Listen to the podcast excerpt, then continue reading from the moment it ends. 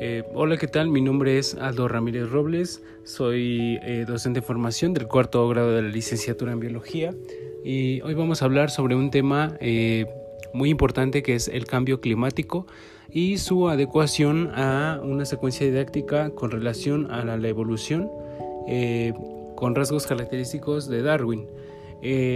esto se realizó con la finalidad de explicar mediante este aprendizaje eh, la importancia que ha tenido el cambio climático para las especies y la importancia que se tiene hoy en día de este, de este tan importante y característico detonador de eh, adaptación y evolución.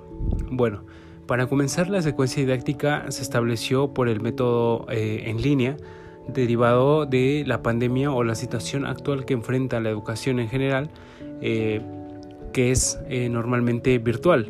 Eh, esto llevó al uso de herramientas tecnológicas de plataformas virtuales para seguir con la enseñanza y aprendizaje en las aulas con los alumnos.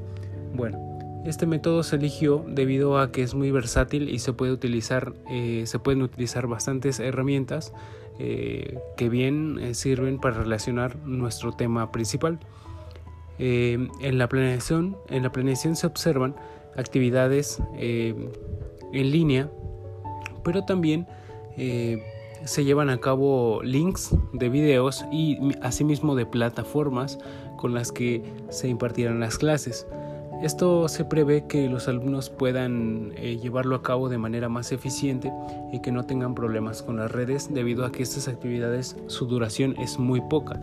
No va ni siquiera unos 10 o 15 minutos de duración, sino que más bien eh, pretenden establecer en menos de 5 minutos o máximo 5 minutos. Pero bueno, eh, la secuencia didáctica asimismo eh, contempla actividades que relacionen el cambio climático con acciones cotidianas que los alumnos puedan establecer y puedan determinar para obtener un aprendizaje significativo.